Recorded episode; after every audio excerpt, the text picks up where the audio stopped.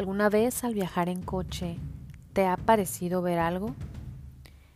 ¿Y has creído que es algo de tu imaginación? Déjame contarte que no lo es. Hoy estará con nosotros un invitado especial desde Bitácora Paranormal de Baja California Sur, Gilberto Ortega. Y estaremos conversando con él sobre los fantasmas en la carretera. Porque se aparecen? ¿No están descansando? ¿Acaso fue un fantasma lo que vi? ¿O quizá fue un demonio?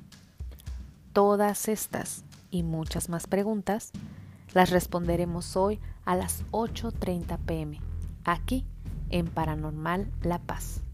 Te esperamos.